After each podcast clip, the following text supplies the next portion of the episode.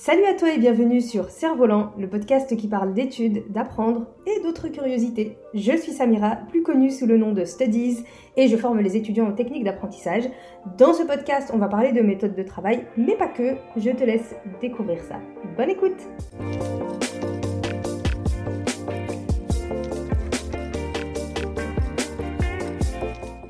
Hello à toi et bienvenue dans ce nouvel épisode du podcast Cerf-Volant. C'est un podcast en duo. Aujourd'hui, j'ai le plaisir d'accueillir Naïm qui est professeur, agrégé d'économie, qui est créateur de contenu sur Instagram et il aide les professeurs à développer une meilleure méthodologie d'enseignement, mais aussi les élèves à développer une meilleure méthodologie de travail, à reprendre confiance en eux dans leur apprentissage. Tu verras que Naïm, il a un parcours vraiment atypique rien ne le prédestinait à arriver jusqu'à l'agrégation d'économie. Et c'est un message de bienveillance, de confiance et d'espoir qui va donner tout le long de cet échange, de ce podcast qui est vraiment génial. J'ai plus qu'à te souhaiter une bonne écoute.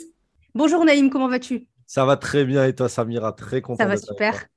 Euh, alors je suis contente de t'avoir sur ce podcast parce que c'est la première fois que j'ai un prof pour parler à des étudiants. Est-ce que tu peux euh, en quelques mots te présenter, nous dire un petit peu ce que tu fais et tout ça. Bien sûr. Ben, déjà, merci pour euh, l'invitation. Je suis vraiment honoré d'être euh, dans, ton, dans ton podcast. je suis un cerf-volant, donc ça tombe bien. Ben, bonjour, à tous. Ben, moi, c'est Naïm, Naïm Bouchma. Je suis enseignant agrégé d'économie. Je suis formateur en pédagogie et récemment, j'ai intégré Connaissances Illimitées en tant que formateur et je suis directeur de l'Académie Mention Très Bien. Et disons que mon leitmotiv, c'est de participer à créer un environnement en classe propice à la confiance en soi et à, la, enfin, la confiance déjà entre les enseignants et l'élève, et puis la confiance en soi des élèves. Et euh, bah, c'est un petit peu particulier parce que j'étais un très mauvais élève. Ah, ok, ok. Tiens, c'est intéressant ça. Juste petite particularité, point commun, on vient tous les deux du nord de la France. Oh, mais non, mais encore plus gros point commun, on a fait les mêmes études et ça, ça. Ouais, exactement. Sauf qu'on n'avait pas les mêmes options. Moi, c'était Asie-Pacifique pour le master ici. C'est vrai? C'est fou. Moi, moi j'ai vu Maghreb Moyen-Orient, je, je, me suis rué vers cette option. tu m'étonnes. tu avais fait une licence LLCE euh, arabe, du coup? Non, anglais. Anglais. Ah, moi, j'avais fait chinois, tu vois. LLCE chinois, d'ailleurs, il n'y a que eux qui ont bien voulu me prendre, tu vois, pour la petite anecdote. Mais ouais, on a fait les mêmes études à la même université, c'est incroyable. Ouais, ça, c'est fou, le monde, il est petit. Hein. c'est marrant parce qu'Asie Pacifique, au Master ici, il y avait beaucoup de monde. Maghreb, Moyen-Orient, on n'était pas nombreux, on était peut-être 20 à tout casser. Tu vois. Vrai ouais, mais il y avait une diversité telle qu'en première année, on passait notre temps à s'embrouiller. Et en deuxième année, on acceptait les différences. Tu vois, parce que dans première année, genre, il y avait moi, il y avait une mormone, il y avait une catho, il y avait un juif, il y avait euh, euh, une meuf qui avait vécu euh, ce qui s'était passé, la révolution en Tunisie. Ah, un bordel euh, la première année. On passait notre temps à s'embrouiller. J'imagine. Moi aussi, c'était vachement éclectique, mais euh, ouais, non, il y avait, il y avait, euh, moi, j'étais, ça m'a permis de découvrir plein de monde. Tu sais, il y avait des Coréens, des Chinois, pareil, il y avait des Juifs, des musulmans, des chrétiens, des cathos. Enfin, c'était vachement riche en fait. Et, et justement, tu vois, cette mixité-là, bah, je trouve qu'elle manque à l'école d'aujourd'hui. Tu vois, il a fallu que j'arrive en master pour, tu vois, avoir une telle mixité. franchement, c'était enrichissant. Mais euh, j'imagine que ouais, ça doit être particulier euh, ta promo en première année. Exactement, c'était funky. Mais c'est bien parce que ça nous permet de gagner en maturité, comme tu dis. C'est ça, qui, euh, ça qui, était, qui était bien. Enfin, on va revenir à un point essentiel de ta présentation. J'étais un très mauvais élève. Qu'est-ce que tu veux dire par là? Ce que je veux dire par là, ben, c'est simple. Hein, 3,2 de moyenne l'année du bac. Ah ouais? pour, te la faire simple. Et avant ça, orientation subie. Euh, en électrotechnique. J'étais en STI électrotechnique. Je, je devais faire des câblages, mais je ne savais pas les faire. Donc, c'était un copain qui me faisait tous mes câblages euh, en atelier. Et, euh, et du coup, bah, heureusement pour moi, je me suis fait virer. Quoi. Et du coup, j'ai pu intégrer un lycée général.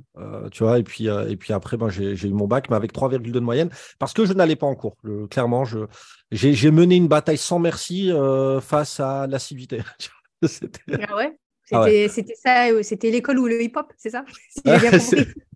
C'était ça, mais en fait, si tu vois, à partir de la quatrième, euh, j'ai détesté l'école. Et en fait, ça a mhm. commencé quand? Ça a commencé, tu sais, la période de l'année où tu rentres à l'école, il fait noir, et tu sors de l'école, il fait noir, tu vois, cette période Oh oui tu, regardes par la fenêtre de, des cours, tu vois le soleil se lève, tu vois le soleil se couche. Exactement, bien. tu vois, bah, c'est ça, tu vois, et c'était trop déprimant. Et en fait, tu vois, euh, euh, je sais pas si euh, on aura l'occasion d'en parler plus précisément, mais disons que l'adolescence a été assez tumultueux pour moi, tu vois. C'était, j'ai une adolescence perso. Alors c'est pas familial, hein, mais c'est à titre personnel, tu vois, intrinsèquement, on va dire. assez compliqué. Et, c'est ça qui faisait que j'étais très renfermé sur moi-même et je voulais pas aller à l'école. Quoi. C'était la phrase qui me faisait le plus déprimer, mais déjà dès la primaire, hein, c'était va te coucher, de à l'école, tu vois. Donc, ouais. T'as fait une vraie crise d'adolescence selon toi? J'ai fait une crise existentielle, on va dire, tu vois. Ouais, euh, ouais fait la crise de la quarantaine à l'âge de 14 ans.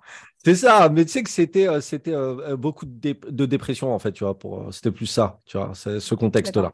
Grosse dépression en étant adolescent et ça a duré beaucoup d'années. Et justement, tu parlais du hip-hop, bah, le hip-hop, ça m'a permis de voilà de, de m'accepter et d'extérioriser tout ça, quoi.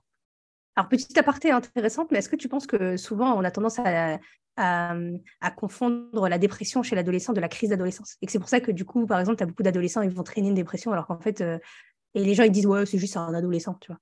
Ah, euh, moi, moi je pense que euh, je pense qu'on a tendance à minimiser la souffrance que peut ressentir un adolescent à son âge. Et moi, c'est ce qui s'était passé. bon, après, on va pas se mentir, on se le dit entre nous. C'est vrai que dans les familles maghrébines, c'est un peu compliqué de parler de ça. Mmh. de, de, de, parler de beaucoup moins maintenant. Ouais. Alors moi, j'ai eu des parents, euh, euh, qui étaient très à l'écoute, hein, très euh, dans la communication, tout ça, très bienveillant. mais je voulais pas les alarmer, donc je gardais ça pour moi. Mais c'est vrai que globalement, c'est difficile de parler de ces sujets-là en réalité. Et moi, ce que je pense, Samira, c'est peut-être hein, qu'il y a une confusion entre, ce que, ce tu as précisé là. Mais moi, ce que je pense, c'est qu'on a tendance à minimiser la souffrance des, des adolescents. Et moi, j'ai beaucoup d'élèves hein, qui viennent me voir en pleurant à la fin des cours par euh, trop de pression, par euh, peu de compréhension, etc. Donc, euh, ouais. Et peut-être que toi aussi, tu as eu des. J'ai aucun doute sur le fait que tu as eu des cas comme ça dans tes accompagnements. Oui, bien sûr, bien sûr. Ok, cet aparté étant terminé, parce qu'en fait, on pourrait faire un autre podcast sur, le, sur ce sujet-là. Exactement. on passe de 3,2 au bac à l'agrégation d'économie. Il faut que tu m'expliques parce que le, le gap est assez gigantesque, tu vois. Là, c'est fou. Pour les hein. gens qui sont de l'agrégation d'économie, tu n'es pas obligé d'aller jusque-là pour être prof, tu vois. C'est ça.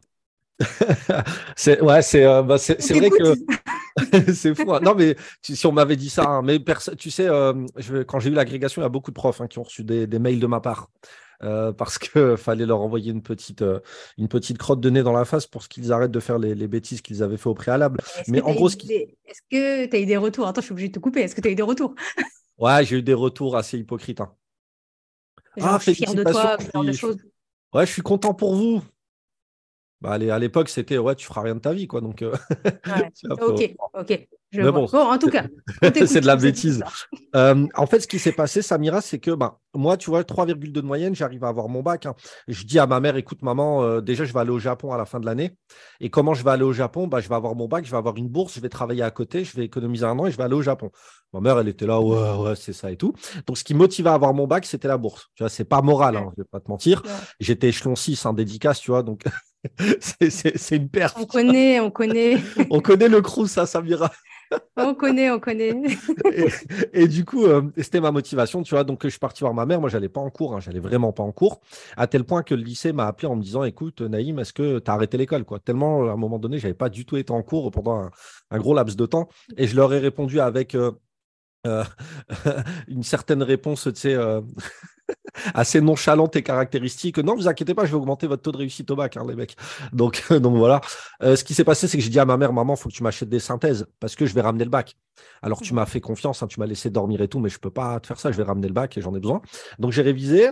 Euh, orientation difficile vu qu'aucun BTS me prend. Donc, je fais une licence de chinois et là, je rencontre des profs passionnés donc passionnants. Donc, euh, et puis je développe la danse, tout ça. Et en fait, pour te la faire courte, il y a après avoir fait mon master 1 ici, je savais pas quoi faire. Et il y a un pote qui me dit bah, Tu fais quoi? Je dis Bah écoute, j'ai arrêté la danse parce que voilà, je bougeais trop et tout, j'ai besoin de me poser. Il me dit Bah deviens prof. Moi, je suis devenu prof. Je lui dis Bah vas-y. Et il me dit Bah je te prépare au concours de l'enseignement professionnel. Ok. Je bosse pendant un an, je fais des petites fiches Bristol, je donne le meilleur de moi-même, Samira, j'ai 5,5 sur 20. Donc, je pas, pas le concours. Et pourtant, j'avais bossé. Et, tu, et en plus, à l'époque, j'avais pas de situation. J'avais déjà un enfant. J'étais déjà marié. Tout, c'était compliqué. Tu vois, je comptais vraiment sur ce concours pour euh, sortir la tête de l'eau. Tu vois. Et, euh, et, je découvre les neurosciences. Je me pose la question de mon échec. Je me rends compte que j'ai eu un problème de mémorisation et je découvre les neurosciences. Et euh, je, on va en parler. Bon, ça va, tu as le hijab, donc je peux me permettre d'en parler. En fait, j'ai découvert les mind maps par une petite qui s'appelle Shaima, qui a appris le, le Coran à 7 ans et qui a justement différencié les versets dans Surat Hud. Les versets qui se ressemblent. Elle est, elle est connue justement pour, pour ce qu'on appelle les mutashabihat, c'est-à-dire les versets qui sont très ressemblants. Elle a, elle, a, elle a réussi à différencier ça grâce à des mind maps. Et je me suis dit, si elle, à 7 ans, elle a réussi à finir le Coran avec des mind maps, moi, je peux devenir prof avec ça. Et du coup, c'est là que je découvre les mind maps. Je lis Tony Buzan.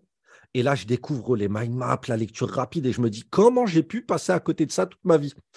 Et, euh, parce que tu enseignes, quoi, tu vois, Samira. Et du coup, juste après ça, bah, je repasse le concours euh, de l'enseignement professionnel. Et fiches Bristol ou pas? C'était fini les fiches. à la poubelle, au bûcher, les fiches Bristol. ah, mais je te jure. Et euh, ouais, donc terminé. Et du coup, euh, et tu sais, tu avais le PLP pour enseigner en lycée pro et le CAPET pour enseigner en lycée technologique. Le CAPET, l'année d'avant, je ne l'avais même pas passé, Samira. Pour moi, c'était trop haut, tu vois. Là, cette année, bah, euh, concours de l'enseignement professionnel 1933 à l'un des deux écrits, meilleure note de France. Ouais. CAPET. c'est un truc de fou. Le CAPET, je le, voilà, je le passe au la main. Stagiaire, 40 sur 40 en note pédagogique, major de promo en master de MEF. Et là, les formateurs me disent, Naïm, l'agrégation t'oublie, je ne savais même pas que ça existe là. Ils me disent, mais oublie, parce que euh, tu as fait une licence de chinois, il faut faire une licence en économie, etc. etc. Et vu qu'ils m'ont dit, n'y va pas, j'ai été, je l'ai eu du premier coup. Et donc, franchement, pour, euh, je sais que je vais prêcher pour ta paroisse, hein. mais sincèrement, euh, Samira, mind map, lecture rapide, tout ce que tu enseignes. Ouais. Je la fais courte. Donc en fait, euh, c'est bien parce que tu es aussi, euh, aussi en mode j'enseigne ce que j'utilise. Ah bah ça, euh, Ouais, et au début, tu sais, c'est. Euh, je sais pas si tu as ça avec tes accompagnements, mais enfin, quoique, je pense pas, parce que si on vient de voir, c'est qu'on a. Tu as réussi à convaincre via le contenu excellent que tu proposes au passage. Mais moi, ça, ça, me demande des efforts de convaincre les étudiants au début et les élèves de leur dire bon, on va faire des mind maps. Ah, si, si, c'est dur. C'est dur. En fait, ça, dépend des profils. Je, je, vais, alors, je vais généraliser, je, je, je vais te dire un, truc un peu cliché. C'est plus dur de convaincre les garçons que les filles. Ok, bah, je ne suis pas étonné. Tu vois, je vais, je vais te redire un cliché. C'est marrant, en ce moment, j'ai deux lycéens. J'ai un élève de seconde et un élève de terminale. Et uh-huh. euh, les deux, donc deux garçons, deux adolescents, au début, ils n'étaient pas convaincus. Et la maman, il m'a dit au début, je pensais que tu étais une mytho. ah, direct, le mec. Ah ouais, il m'a dit, je ne voyais pas ce que tu allais m'apporter de plus. Aujourd'hui, il parle pas comme ça. ah bah tu m'étonnes, j'imagine qu'il a dû voir des résultats, quoi. Bah oui, parce qu'ils se rendent compte, ils se rendent compte que, bah, que voilà, ils sont déjà capables de bosser par eux-mêmes, qu'ils peuvent mieux bosser, et que voilà, je sers à quelque chose, mine de rien. Ah bah, mine de tout, même j'ai envie de te dire, parce que, parce que franchement, non. Et du coup, ouais, et moi, mais aujourd'hui, bah, je milite pour, euh, pour ça, pour euh, le développement de ça au sein de mes classes, tu vois. Et, euh, et, les, et c'est incroyable parce que des années après, hein, j'ai des anciens élèves, parce que moi, j'enseigne en BTS, en STMG, et j'interviens aussi à l'université, des anciens élèves de STMG qui me disent, bah, monsieur, je continue encore les mind maps, je continue encore la lecture rapide, etc. etc. Donc, non, il y a vraiment un, un, enjeu énorme et un chantier hors du commun. Quoi complètement.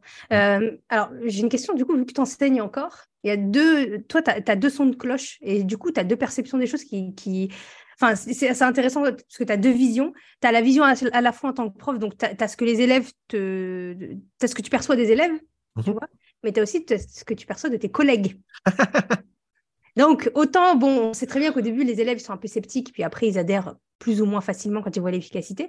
Moi, mhm. ce qui m'intéresse, c'est tes collègues comment ils réagissent face à ça à ces ah. là Est-ce qu'ils sont pas du tout convaincus? Est-ce qu'ils est pensent que c'est une arnaque? Est-ce qu'au contraire, ils auraient aimé être formés pendant leur, leur formation de prof pour pouvoir transmettre? Mmh euh, Alors, euh, franchement, la première année, on m'a donné un surnom. C'était une, femme qui arrivait à la retraite. Une CPE, elle m'a appelé l'OVNI. Elle m'a dit, tu t'en rends pas encore compte, mais tu es un ovni de, de, l'éducation nationale. Alors, je pense que, franchement, je te le dis en, en toute franchise, il y a pas mal de profs qui sont faits de ces choses-là, euh, des mind maps, la lecture rapide et tout ça. Maintenant, il y en a très peu qui se forment dans les faits. Et en fait, tu as, euh, deux cas de figure. Tu as les profs euh, que ça va intéresser, mais qui vont pas tellement prendre les devants pour se former. Euh, et d'ailleurs, j'ai pu faire une, formation en, neurosciences une fois qui était vachement bien. Et c'était la seule formation qui était bien dans toutes les formations qu'on nous donne en tant qu'enseignant, tu vois. Parce que les formations, elles sont très infantilisantes hein, en tant qu'enseignant, tu vois, on va pas se mentir. Et de l'autre côté, tu as, les profs qui, ah là, c'est l'enseigne école, et c'est pas forcément des anciens, hein. mais c'est l'enseigne école, sortez votre livre page 4, voilà, tu vois, on se prend pas la tête, je fais ce que je fais, je fais le programme et, et je vais pas au-delà.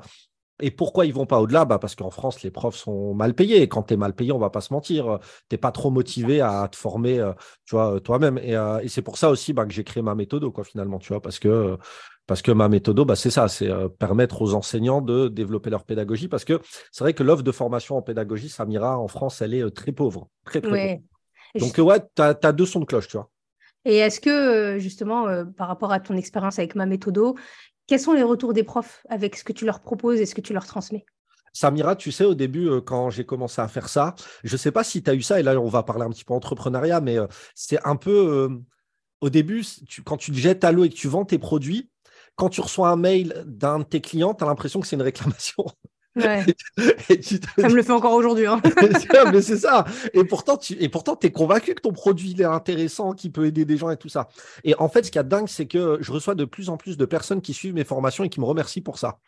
Et, c'est-à-dire qu'il y a des personnes qui, t'achètent un produit, mais qui derrière te remercient pour ça. Mais c'est inestimable en termes de retour, en fait. Euh, et, et, moi, une fois, on m'a dit une phrase et je voulais la mettre en bio Instagram, mais j'ai peur que ce soit mal perçu et que ce soit un petit peu perçu comme, euh, comme étant, euh, ben voilà un petit peu frivole et hautain, on m'a dit, tu es le service après-vente de l'éducation nationale.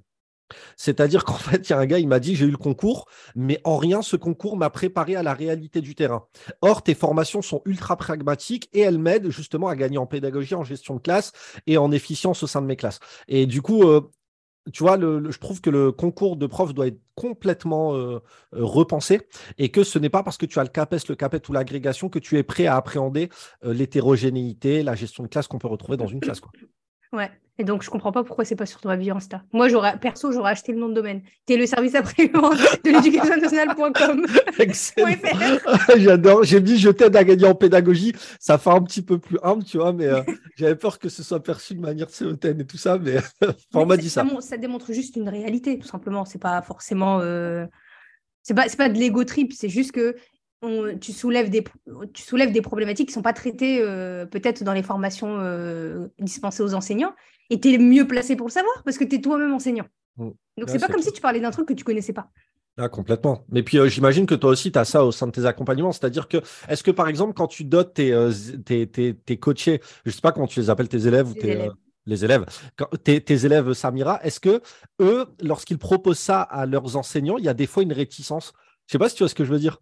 Ah, euh, alors non, je n'ai pas, j'ai pas eu de. Je, ne me rappelle pas avoir eu, avoir eu ça. Par contre, j'ai une élève il n'y a pas longtemps. Elle m'a dit que qu'elle avait fait un mind map pour son cours d'espagnol. Elle avait eu genre 90 euh, sur 100. Bref, elle avait quasiment 19. Et son prof l'a félicité pour son mind mapping.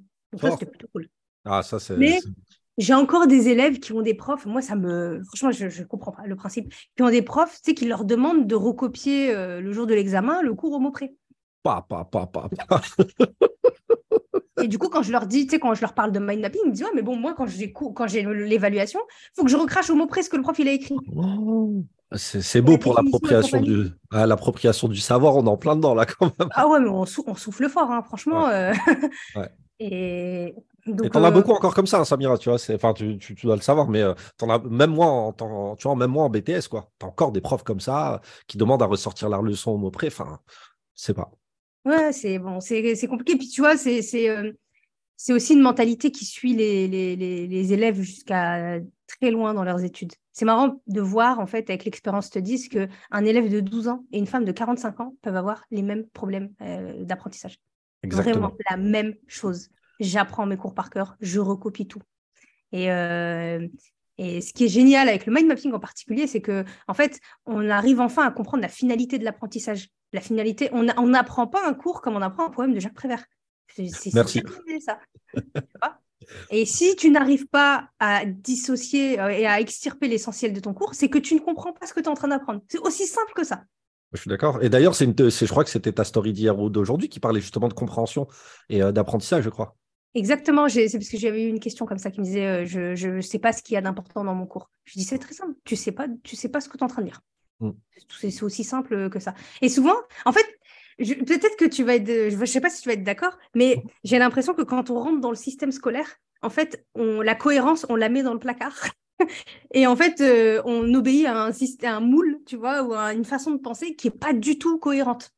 Ah, Et du coup, j'ai des élèves, ils oublient tout sens de la cohérence en se disant, bah voilà, je recopie. Est-ce que ça sert à quelque chose? Non. Pourquoi tu le fais? Je sais pas, parce que c'est comme ça. Mmh. Ah non, mais ça n'a pas de sens pour eux. Ça n'a pas de sens pour eux. En fait, on leur demande de, de faire des exercices, de reproduire des exercices. Hein. C'est même pas de s'exercer, c'est de reproduire des exercices. Euh, mais malheureusement, dont le cheminement de pensée n'est absolument pas euh, compris.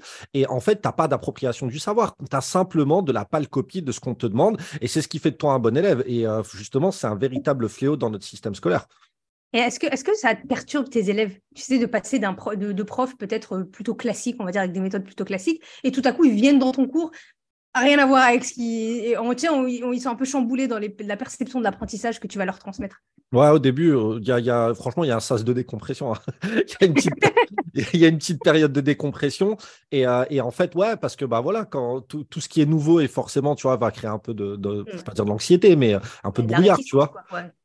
Forcément. Mais euh, si, au, au, début, ouais, mais en fait, t'imagines que moi, je leur fais faire des pomodoro avec des pauses et tout, quoi. Donc, euh, forcément. Ah, pardon?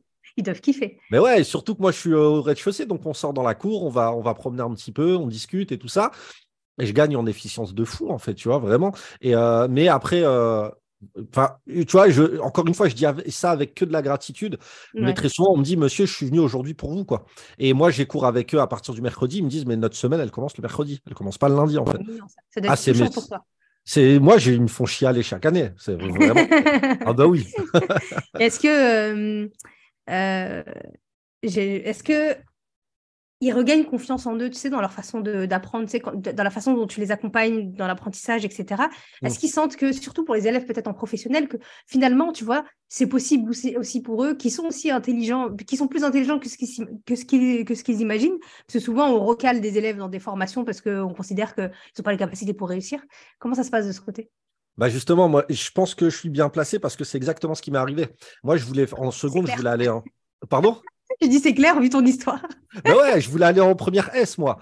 Et on m'a dit non, tu n'as pas le potentiel, tu vas aller en STI. Et tu vas faire du câblage. Mais moi, je suis pas du tout manuel, en fait. On m'a foutu là-bas. Donc, je sais ce que c'est que subir son orientation. Et je vais pas te mentir, euh, quand j'étais cette année, je n'ai pas de STMG, mais quand j'étais en STMG, premier cours, levez la main qui voulait être là et tu as peut-être allé 10% d'élèves qui voulaient être là.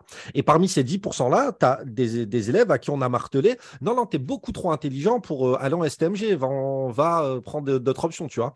Donc, euh, moi, mon objectif, Samira, et d'ailleurs, c'est là où je ne suis pas d'accord avec les inspecteurs. Hein, vraiment, et je me suis déjà un petit, un petit, peu pris la tête avec les inspecteurs sur ça, parce qu'ils sont garants des, programmes. Moi, ce qui m'intéresse dans un premier temps, c'est la confiance en lui de l'élève. Et une fois que j'ai ça, là, on pourra parler des programmes. Et, pour moi, l'acquisition des programmes, enfin la confiance en soi transcende l'acquisition des savoirs. Parce qu'on ne va pas se mentir, des savoirs, ça s'acquiert et ça se perd. Euh, je, fais le test, hein, mes BTS, levez la main qui se souvient des cours du bac de juin, mais personne s'en souvient. Parce hmm. que forcément, il n'y a pas eu de répétition, etc. Donc moi, mon objectif, c'est ça. Et c'est pour ça que la première semaine, je ne fais pas cours. Et ce que je fais, c'est que je vais faire un véritable travail d'investigation et d'identification des appétences et des intelligences, tu vois, notamment euh, par la grille offerte par Howard Gardner sur les intelligences multiples. Et du coup, grâce à ça, je vais proposer des activités qui sont complètement différenciées dans ma classe et qui s'adaptent en fonction des intelligences de chacun pour développer leur potentiel et in fine leur permettre de prendre confiance en eux. Donc ma stratégie, c'est ça. À partir du moment où un élève a plus confiance en partant qu'en arrivant dans mon cours et se sent meilleur en lui et s'aime un petit peu plus en partant dans mon cours qu'en arrivant. Moi, j'ai, moi, j'ai fait mon taf. Après, le BTS, le bac, les savoirs, tout ça, ça vient bien après pour moi, tu vois. Cette première semaine, elle doit aller perturber les élèves. Dire, qu'est-ce que c'est que ce cours? Ah, mais Complètement. Mais je te jure, j'ai, en fait, j'ai même, tu sais, des piliers. Par exemple, euh, j'ai un pilier qui, tu vois, qui les euh, déroute un petit peu. C'est dans mon cours, l'élève ou l'étudiant a toujours raison. Et tu vois, je fais un blanc comme ça et je les regarde. C'est-à-dire que quand vous allez me dire un truc, vous avez raison à partir du moment où vous justifiez votre propos. Et donc, à, ce niveau-là, moi, il n'y a pas de souci. Hein. Je peux ne pas avoir raison, je peux me tromper, je peux me remettre en cause. Et si vous pensez que vous êtes face à quelqu'un qui sait tout et qui va remettre en cause votre parole à, chaque prise de, à chaque levée de main, ben, vous trompez. J'ai beaucoup à apprendre de vous, quoi, tu vois.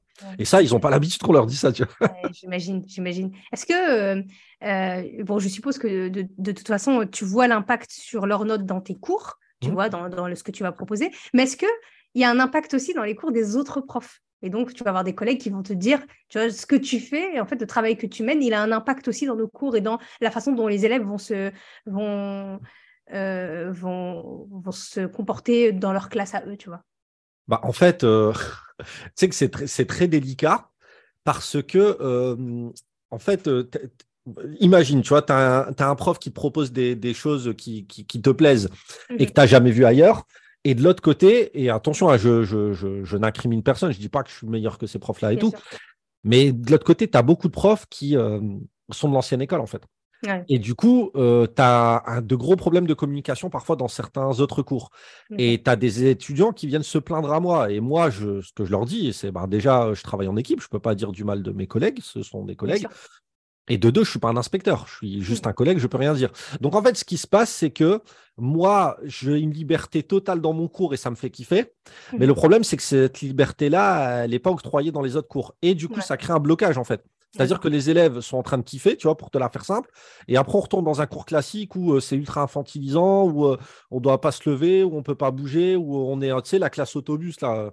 Moi, ma classe, c'est un, chamboulement, quoi, tu vois, au niveau de l'espacement, tout ça. Enfin, voilà, en fait, ils n'ont pas la, maturité de se dire, en fait, ils se disent plutôt, euh, ouais, pourquoi avec tel, prof, ça se passe comme ça, mais avec tel prof, ça se passe pas du tout comme ça. Et du coup, peut-être en fait en vouloir au professeur, alors que c'est pas du tout la, la posture à adopter c'est peut-être euh, du style, je vais utiliser ce que mon prof m'a dit pour pouvoir cartonner ce cours-là. Quoi. C'est ça, moi, c'est ce que j'essaye de leur dire. Ce que je vous donne, c'est des outils et ils sont transposables dans n'importe quelle matière. Euh, et d'ailleurs, il y a euh, souvent, tu sais, ouais, les mind maps, on peut pas faire ça en maths. Bah, tu rigoles que tu peux pas faire ça en maths. Mais, mais tu vois. Les mind maps les plus simples à faire. exactement. et en fait, tu as ce truc-là, mais aussi, tu as d'un autre côté, hein, je vais pas te mentir, moi, c'est quelque chose. J'ai fait plusieurs lycées. C'est ce que c'est une chose que j'ai vue dans, dans beaucoup de lycées. C'est que les profs n'acceptent pas d'entrer dans la bulle des élèves et n'acceptent pas d'entrer dans leur monde. Moi, si je veux les amener à un point A, j'accepte d'abord d'entrer dans leur monde avant de les amener, moi, là où je veux les emmener. Et en fait, tu as aussi beaucoup de profs qui euh, mettent la pression aux élèves, qui les infantilisent, qui euh, les rabaissent. Encore là, en salle d'épreuve, tu entends des phrases du style Ah, pour des STMG, ils sont bien quand même. Comment tu vas avancer tu, vois ce que je veux dire? Donc, tu as aussi ce truc-là à côté. Je pense qu'il y a un, véritable travail d'éducation à faire euh, vis-à-vis des profs, en fait, qui ont des stéréotypes ahurissants vis-à-vis de leurs élèves. Et on ne pourra pas avancer euh, sans mettre à bas ces profils-là. Quoi. Ouais. Les profs, ça reste des humains. C'est ça. C'est ça. Avec leur vision du monde, etc. Mais je comprends ce que tu veux dire avec le concept de rentrer dans leur monde, parce que j'ai souvent ça avec des élèves, euh, quand j'ai des ados, et que leurs mmh parents veulent que, que je les accompagne. Et une des raisons principales, c'est en fait, tu connais leur monde. Et je trouve que c'est un peu, des fois, c'est un peu triste qu'un parent dise ça parce que tu sais, c'est son enfant. J'allais dire. C'est exact. Tu m'as enlevé les mots de la bouche en fait. Et, euh, et, je considère que c'est la même chose pour euh, les élèves. On mmh passe un an ensemble. Alors, tu vois, tu as des matières où tu as une heure par semaine et forcément, tu as 17 classes. C'est un petit peu plus compliqué, je peux le comprendre. Mais moi, c'est hors de question de rester un an minimum avec une classe et de ne pas savoir ce qu'ils aiment dans la vie, ce qu'ils veulent faire, quelles sont leurs appétences, quel est son joueur de foot préféré. C'est s'ils regardent SNK. Enfin, tu vois, et en fait, en début d'année, quand je leur parle d'SNK, quand je leur parle de Last of Us, quand je leur parle de Zelda, de... ils me regardent avec des grands yeux. Mais c'est qui cet ovni? Et en fait, moi, je connais pas tous ces domaines-là, mais c'est simplement par le fait de m'intéresser à mes élèves, j'ai appris plein de choses, tu vois. Ouais, bien sûr. Et c'est incroyable. C'est génial. Euh, alors, je suis désolée, on va rentrer dans un autre débat, mais moi, je trouve que ce manga, il est bien, hein, mais il est surcoté de ouf. C'est vrai? À la fin, il est décevante de malade. J'ai pas été jusque la fin. Moi, je vais pas te mentir, le manga qui m'a fait kiffer récemment, euh, c'est bon, ça date. Hein, maintenant, c'est One Punch Man, mais euh, la, mais la deuxième saison, je trouvais que c'était trop redondant et je vais pas accroché. Mais dans ce cas-là, si tu as aimé One Punch Man, je crois que j'ai un animé pour toi, tu vas adorer. C'est quoi? Hajime no Hippo non, il est sorti il n'y a pas longtemps en animé parce qu'il est sorti à un moment en manga. Il s'appelle Mashal. Je ne sais pas si tu vois ce que c'est. Non, pas du tout. C'est M-A-S-H-L-E. C'est simple. Tu prends Harry Potter, One Punch Man et tu mélanges les deux. Ah, fort. En fait, c'est l'histoire d'un mec. Il vit dans un monde où tout le monde a des pouvoirs magiques. Et les gens qui n'ont pas de pouvoir magique, en fait, ils sont pourchassés et ils sont considérés comme des parias, tu vois. Ok. Lui, il n'a pas de pouvoir. Mais le mec qui l'a adopté, le vieux qui l'a adopté, en fait, il a fait en sorte qu'il arrive à se défendre malgré tout, tu vois. Donc, lui, il a fait faire du sport, etc. Donc, en fait, il peut dégommer n'importe qui avec une seule droite. Le punchman, vraiment, le, punchman, vraiment le, personnage l'absurde, tu vois. Sauf qu'on découvre, tu vois, son identité et en fait, on lui propose d'intégrer quand même l'école des sorciers, de devenir le meilleur pour pouvoir euh, avoir la vie sauve, tu vois. il accepte. Alors qu'il n'a pas de pouvoir magique. Ouais, je vois quoi. et, euh, et, voilà, c'est vraiment un mélange entre les deux. Si tu aimes l'absurde dans One Punch Man, tu vas adorer Machel. Ah bah c'est ce que j'ai préféré dans. Et dis-moi, c'est quoi euh, juste assez irrésistible, c'est quoi ton meilleur manga? Ouais, Mon manga préféré, alors il y a Dragon Ball Z, mais ça je le mets en hors compétition. Pourquoi? Parce que Dragon Ball Z, en fait, euh, il nous a fait découvrir les mangas en France. Ça a été euh, le carton, tu vois, en France, euh, dans les mangas. Et même, il a une saveur particulière parce que je le connais par cœur. Je l'ai relu, relu, relu, etc. À part ça, mon manga préféré, c'est Slam Dunk. Slam Dunk, ok. J'avais fait un cosplay Slam Dunk, mais je tenais le, panier. Hein. C'est toi la première Japan Expo. je tenais, on m'a dit, tu peux tenir le panier? Je dis, ouais, je vais faire un cosplay. En fait, non, j'ai tenu le panier. Mais euh, voilà. Ok. C'est clairement, c'est mon manga, c'est mon manga préféré. Je pense qu'il n'y a, a, rien qui peut détrôner ce manga. Je le connais par cœur. Je l'ai lu des dizaines de fois. Je le trouve toujours aussi drôle. Il y a tellement de leçons. Bref. C'est bien le basket ou même pas? J'adore. Il m'a fait encore plus aimer le basket. Mais en fait, les mangas de sport, c'est les meilleurs mangas quand tu veux euh, véhiculer des valeurs à des gens, à des jeunes. La persévérance, l'abnégation, la connaissance de soi, la confiance. Il y a tout dans les mangas de sport. Je ne sais pas si tu as déjà vu Haikyuu. C'est le, c'est le digne héritier de, de Jeanne et Serge, tu vois. Non, je vais pas regarder. C'est l'histoire d'un jeune garçon qui, qui, veut devenir un champion de volley. Et en fait, c'est marrant parce qu'il a la même coupe que Jeanne dans Jeanne et Serge. Ok. Et, euh, et, en fait, les mangas de sport, ils sont, ils sont incroyables. Pour ça, ils véhiculent vraiment de très belles, très belles valeurs. Souvent, j'ai des parents qui, qui, n'y connaissent rien en manga. Hein, et je leur dis tout le temps, franchement, regardez avec vos enfants. Parce que bah oui. je, leur parle de Death Note directement. Sur Netflix, c'est la première chose que vous devez regarder avec votre enfant. Il est incroyable. Je suis d'accord. Mais tu sais, c'est marrant parce qu'en parlant de manga de sport, il y a un manga, j'ai oublié le nom. Euh, tu as 30 épisodes. Au premier épisode, le mec, il s'est pas roulé à vélo. Et à la fin, à la fin du 30e, il gagne le Tour de France. Donc, c'est assez drôle aussi. ouais, il y, a beaucoup, il y a beaucoup de trucs comme ça. Et il y a beaucoup de trucs euh, très profonds. Par exemple, l'auteur de Slam Dunk, c'est un génie du manga. Il en a écrit trois seulement. Mais c'est des chefs-d'œuvre. Et il a écrit un manga qui s'appelle Real. Et en fait, c'est l'histoire d'un mec, d'un lycéen, qui faisait du basket. Il a un accident de voiture, il finit tétraplégique. Euh, paraplégique, para, donc juste les jambes. Mmh. Et, euh, et, en fait, il doit apprendre à vivre, tu vois, comme ça. C'est un traumatisme pour lui, parce qu'il est jeune, il avait toute la vie devant lui, il peut plus marcher. Et en fait, il va se reconstruire avec le basket handisport. Mmh, fort, très très fort. Et euh, tu as regardé Cowboy Bebop ou pas? Non, non. C'est mon manga préféré. Hein? C'est mon manga préféré. C'est les gars qui ont fait euh, euh, Samurai Champloo, tu vois, mais c'était avant.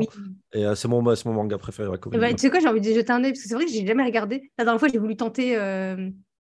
Ah, comment il s'appelle ce manga? Je me rappelle plus, ils ont des têtes bizarres. Jojo's Bizarre Adventure. Ah, Jojo's Bizarre Adventure. c'est vrai, je pas regarder non plus. Non. Arrive pas du tout. Enfin, là, on est en train de partir sur un autre podcast. Mais grave